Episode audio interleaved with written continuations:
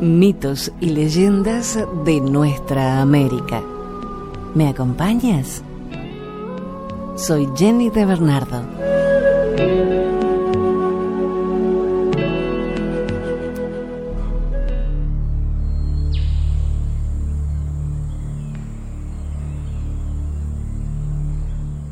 Los Cucapás son un pueblo amerindio que vive en el norte de Baja California y el sureste de Arizona, cerca de la frontera entre Estados Unidos y México.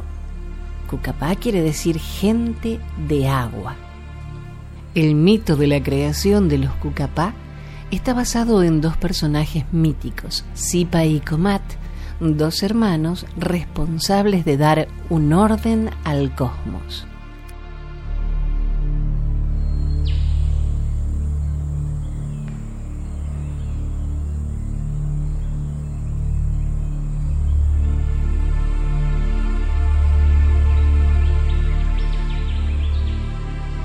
Para los Cucapá, Zipa y Comat, hermanos gemelos que vivían bajo el agua, fueron quienes dieron origen al mundo, la vida y al orden de las cosas.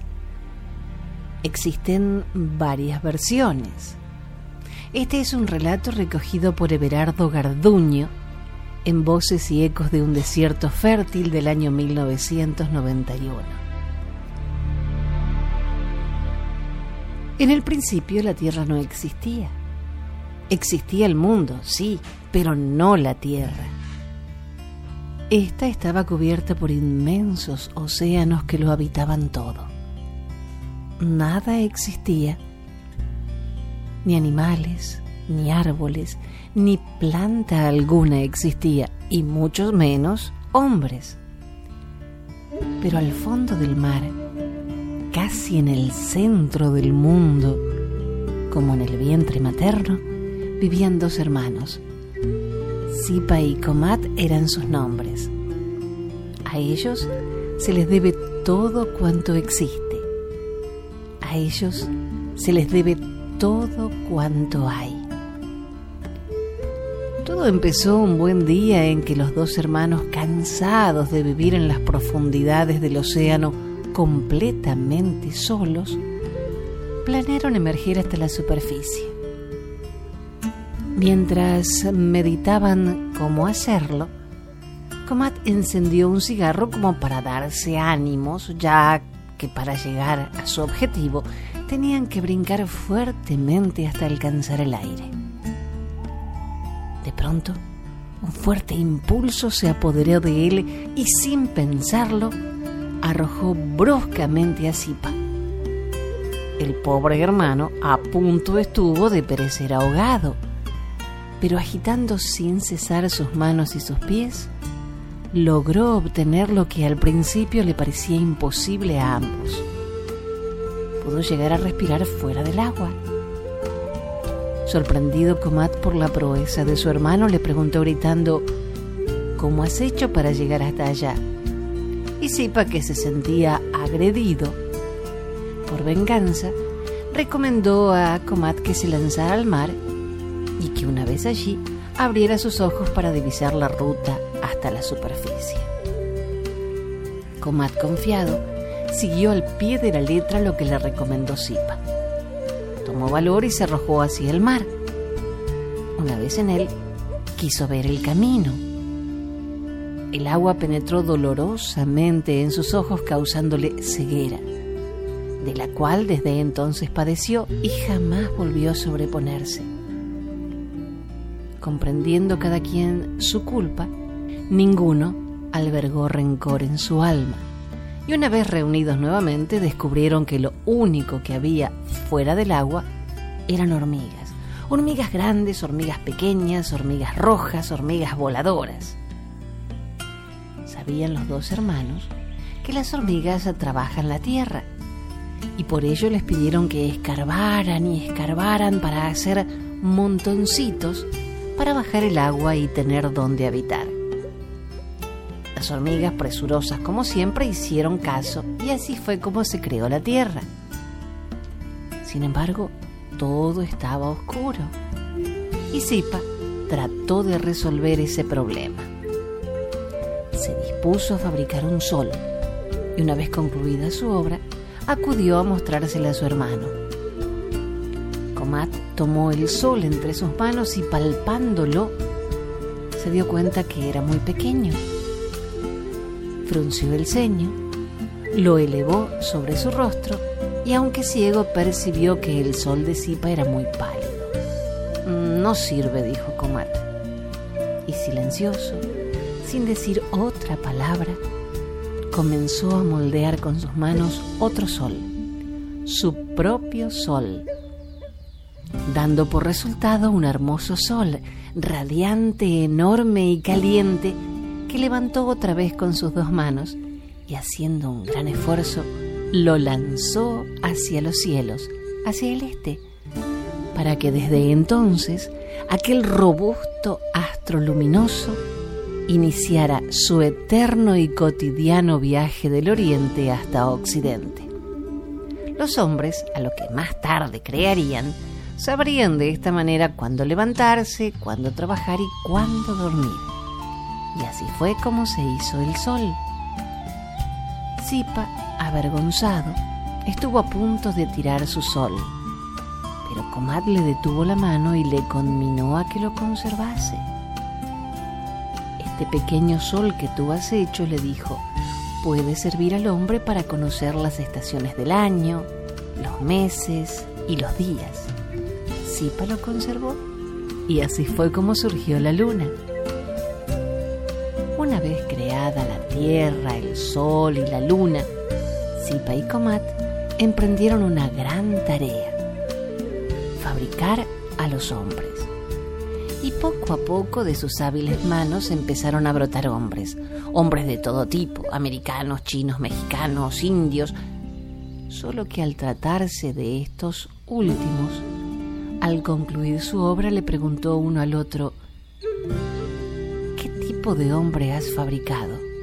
Y el interpelado contestaba, cucapá de este u otro linaje.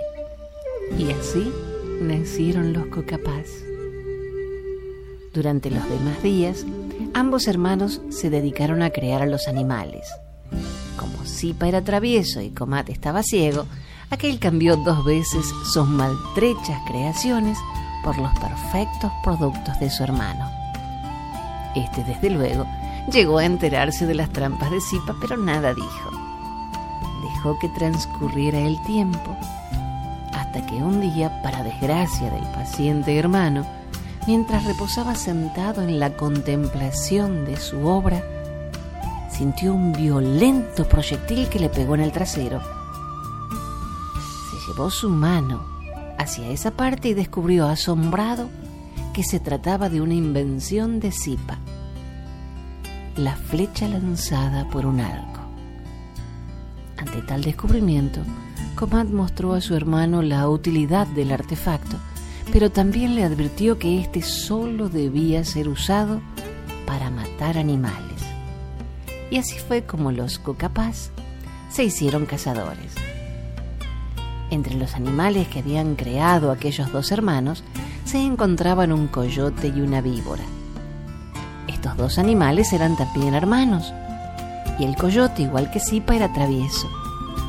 A cada rato con su hocico mordisqueaba la culebra la cual era inofensiva entonces. Un día la pobre, fastidiada por su hermano al coyote, pidió auxilio a Zipa y este, muy gustoso, la ayudó. Le colocó espinas en la boca y la dotó de un poderoso veneno. Sin embargo, al llevar a cabo esta operación, Zipa hirió su mano imperceptiblemente y sin darse cuenta quedó contaminado. Cuando el coyote quiso iniciar su entretenido juego con su hermana la víbora, ésta, sin más ni más, le clavó sus espinas e inyectó su letal sustancia. El coyote murió. Zipa, por su parte, también agonizó hasta que más tarde halló su muerte. Antes de morir, dicen algunos, el juguetón hermano arrojó cuatro vómitos el primero de color blanco, después rojo, luego amarillo y finalmente negro. De la combinación de estos cuatro vómitos surgieron las plantas, las plantas silvestres, esas que sin mayor cuidado saltan por doquier y ofrecen a los indios la posibilidad de alimentarse. Entonces, los indios anduvieron levantando la hierba, sus raíces, lo que la tierra les daba. Y así fue como los cocapás se hicieron recolectores.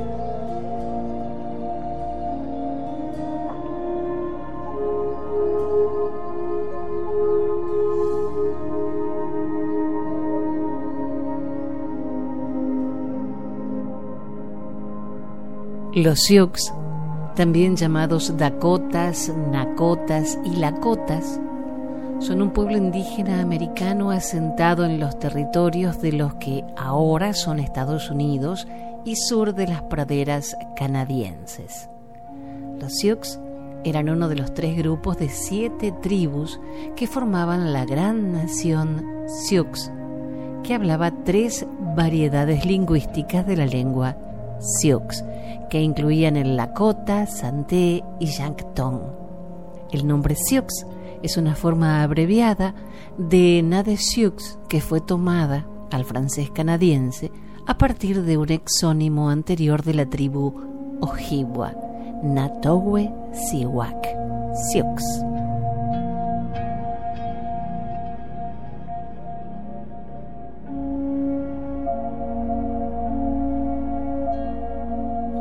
Esta leyenda les pertenece, la pipa sagrada. Muchos inviernos han pasado desde que esto sucedió. Dos lacotas habían salido de casa y estaban al acecho sobre una colina. Entonces vieron a lo lejos, en el mismo instante en que salía el sol, algo que avanzaba en su dirección de un modo extraño y maravilloso. Cuando se hubo aproximado vieron que era una mujer muy bella, vestida con blancas pieles de gamo y que llevaba sobre la espalda una bolsa con flecos. Entonces, uno de los hombres tuvo pensamientos impuros y se los comunicó a su amigo pero éste le dijo que no tuviera tales pensamientos, pues seguramente aquella era una mujer huacán, una mujer sagrada. Pronto esta mujer estuvo cerca y después de soltar su bolsa, pidió al que tenía intenciones impuras que se acercara a ella. Cuando el joven se aproximó a la mujer misteriosa, una gran nube les envolvió a los dos y cuando poco después se disipó, la mujer seguía de pie y en el suelo yacía el hombre malo reducido a la condición de un esqueleto y unas serpientes le roían. La mujer dijo entonces al otro, al hombre bueno, considera eso que ves. Voy al encuentro de tu pueblo y deseo hablar a tu jefe Nahim, cuerno hueco de pie. Regresa junto a él y dile que prepare una tienda espaciosa en la que reunirá a todo su pueblo y preparará mi llegada. Quiero decirles algo muy importante. El joven acudió enseguida a la tienda de su jefe y le narró todo lo sucedido que esta mujer misteriosa venía a rendirle visita y que había que preparar su recepción. El jefe, cuerno hueco de pie, disponía en aquella época de varias tiendas desmontadas y mandó hacer con ellas una grande, tal como había pedido la mujer. Luego envió un pregonero a avisar a la gente que debían ponerse sus mejores vestidos de antes y reunirse sin tardar en la tienda.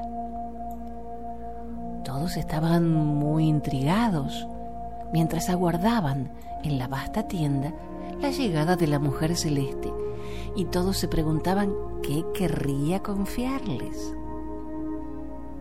Pronto, los jóvenes que vigilaban la llegada de la desconocida anunciaron que la percibían a lo lejos, aproximándose hacia ellos con gracia y dignidad. Y de repente, la mujer misteriosa entró en la tienda y le dio la vuelta en el sentido del movimiento del sol y luego se detuvo ante cuerno hueco de pie. Cogió la bolsa de su espalda y sosteniéndola con las dos manos delante del jefe le dijo, Contempla esto y ámalo siempre. Es una cosa muy sagrado, Lillahuacán, y deben siempre considerarla como tal.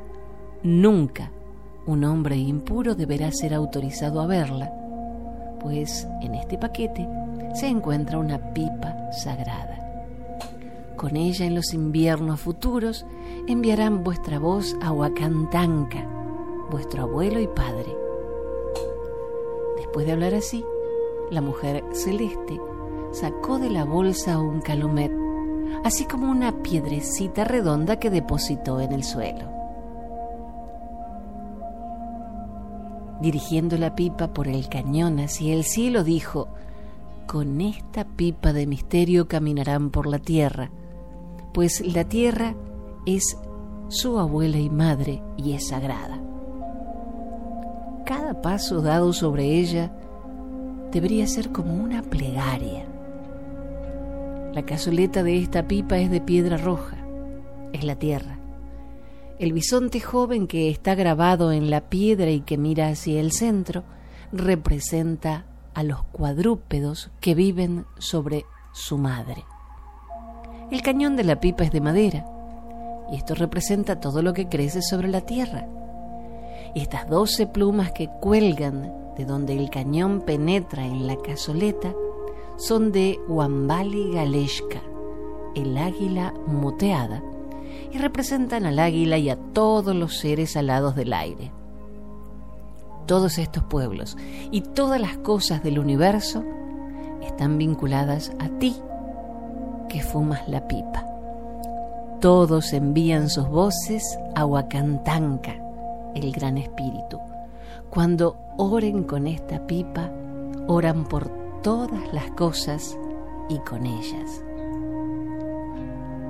La mujer celeste tocó entonces con el extremo de la pipa la piedra redonda puesta sobre el suelo y dijo, con esta pipa estarán unidos a todos sus antepasados, su abuelo y padre, su abuela y madre, su padre Huantantanca también les hacen don de este guijarro redondo que está hecho de la misma piedra roja que la cazoleta de la pipa es la tierra, su abuela y madre, y es el lugar donde vivirán y crecerán.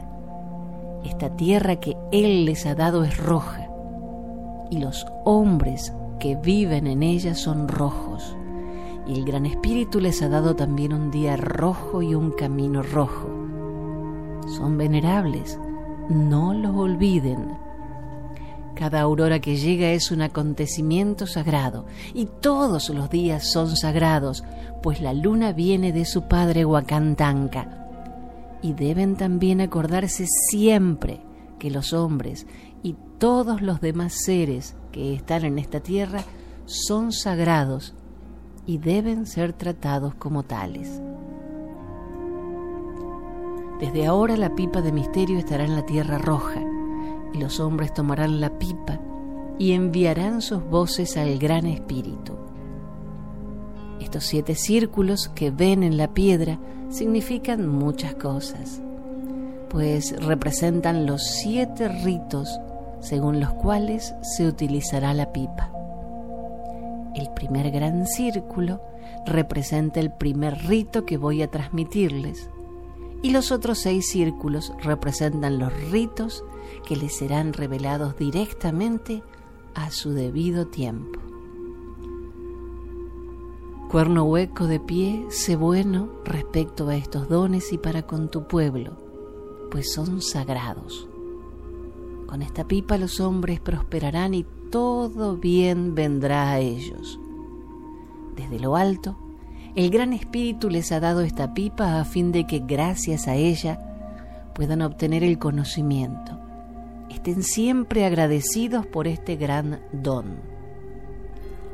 Ahora, antes de que me vaya, deseo darte instrucciones sobre el primer rito con el cual tu pueblo deberá utilizar esta pipa que para ti sea sagrado el día en que uno de los tuyos muera. Deberás entonces guardar su alma como voy a explicarte, y así ganarás mucho en poder, pues cada alma fortalecerá tu abnegación y tu amor hacia tu prójimo. Mientras uno de ustedes permanezca con su alma junto a tu pueblo, estarán en condiciones de enviar su voz al Gran Espíritu a través de ella. Que sea igualmente sagrado el día en que un alma se libere y regrese a su morada, que es Huacantanca, pues aquel día cuatro mujeres serán santificadas y con el tiempo traerán hijos que caminarán por el sendero de la vida según el misterio dando ejemplo a tu pueblo. Mírame, pues soy yo lo que llevarán a su boca, y gracias a esto se convertirán en santos. El hombre que guarda el alma de una persona debe ser virtuoso y puro, y debe servirse de la pipa para que todos, con el alma, envíen juntos sus voces al Gran Espíritu el fruto de su madre tierra y el fruto de todo lo que llevas serán así benditos, y tu pueblo marchará entonces, según el misterio, por el camino de la vida. No olviden que el Gran Espíritu nos ha dado siete días para enviarle nuestra voz. Mientras se acuerden de esto, vivirán. El resto les será revelado por el Gran Espíritu. Entonces la mujer celeste se adelantó para salir de la tienda. Pero volviéndose de nuevo hacia cuerno hueco de pie, dijo, Mira esta pipa, acuérdate siempre de cuán venerable es y trátala en consecuencia, pues ella te guiará hacia tu meta. Acuérdate, en mí hay cuatro edades. Ahora me voy pero velaré por tu pueblo durante cada una de estas edades y al final regresaré. Después de dar la vuelta a la tienda siguiendo el movimiento del sol, la mujer misteriosa salió. Pero a una corta distancia se volvió hacia el pueblo y se sentó. Cuando se levantó, los hombres vieron con sorpresa que se había transformado en un joven bisonte rojo y castaño. Entonces este joven bisonte, después de alejarse todavía un poco, se tendió y se revolcó, y miró hacia el pueblo, y cuando se levantó de nuevo era un bisonte blanco. Se alejó y se revolcó por el suelo y se convirtió en un bisonte negro que volvió a alejarse se inclinó ante cada una de las cuatro regiones del universo y desapareció detrás de la colina.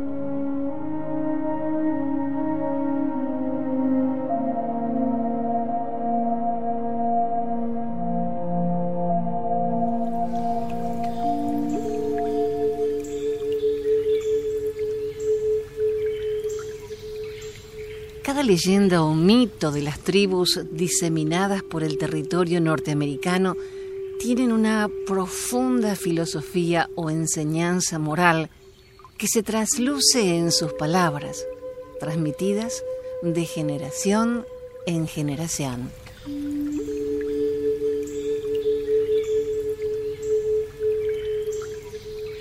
Esta es la leyenda de los hombres serpiente. Veinte guerreros volvían a su casa luego de guerrear. Iban agotados y hambrientos. Esto determinó que se dispersaran en busca de alimento. Uno de los guerreros, apoyando su oído en tierra, dijo que escuchaba una manada de búfalos acercándose. Se prepararon entonces a cazarlos, mientras la manada se acercaba rápidamente. El jefe estaba a la cabeza del grupo emboscado, esperando que aparecieran los primeros animales. Pero su sorpresa fue mayúscula cuando descubrió que el ruido no era producto del avance de muchos búfalos, sino que en realidad lo hacía una enorme serpiente, cuyo crótalo tenía el tamaño de la cabeza de un hombre. El terror lo paralizó pero finalmente logró apuntar a su flecha matando al monstruo. Sus compañeros estaban tan sorprendidos y aterrorizados como él, pero como el hambre era muy fuerte, finalmente decidieron cocinarla y comerla. Todos participaron del banquete, menos un niño que se negó rotundamente a comer la carne de la serpiente a pesar de que todos le aseguraban que era tan sabrosa como la del búfalo. Después de la abundante cena, los indios se acostaron alrededor de una fogata y se durmieron. En mitad de la noche el jefe despertó, descubriendo horrorizado que todos sus hombres se habían convertido en serpientes y que él mismo ya era mitad ofidio, mitad hombre reunió a sus hombres y todos se acercaron rodeando al niño que no había comido de la serpiente muerta. El pequeño se echó a llorar pensando que las serpientes lo atacarían, pero ellas lo tranquilizaron y le dieron todos sus amuletos y pertenencias. A pedido de los transformados, juntó todos los obsequios en una bolsa que depositó en la cima de una colina cercana debajo de unos árboles. Luego las serpientes le pidieron que volviera al poblado para alertar a los demás de la suerte corrida por los guerreros, y el niño así lo hizo. Antes de retirarse, las serpientes dieron al niño un mensaje para sus parientes, que serían visitados en el verano todos los parientes de los guerreros serpiente, y que esperaban que todos se presentaran. Pasaron los meses y llegó el verano. La tribu entera se preparó para la visita de los parientes transformados. El encuentro tuvo lugar en las afueras del pueblo. Allí todos se sentaron y las serpientes disfrutaron de la compañía de sus seres queridos, quienes les habían traído sus caballos y todas sus pertenencias. Cuando llegó el invierno, las serpientes desaparecieron llevando consigo sus caballos y sus posesiones y nunca más las vieron.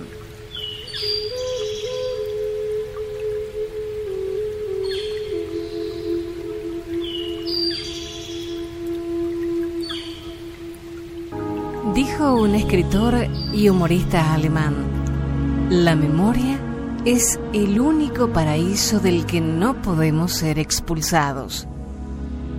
Recordemos entonces estas tradiciones de nuestra tierra para no olvidar nuestras raíces y seguir construyendo nuestros castillos. Gracias por la compañía. Soy Jenny de Bernardo.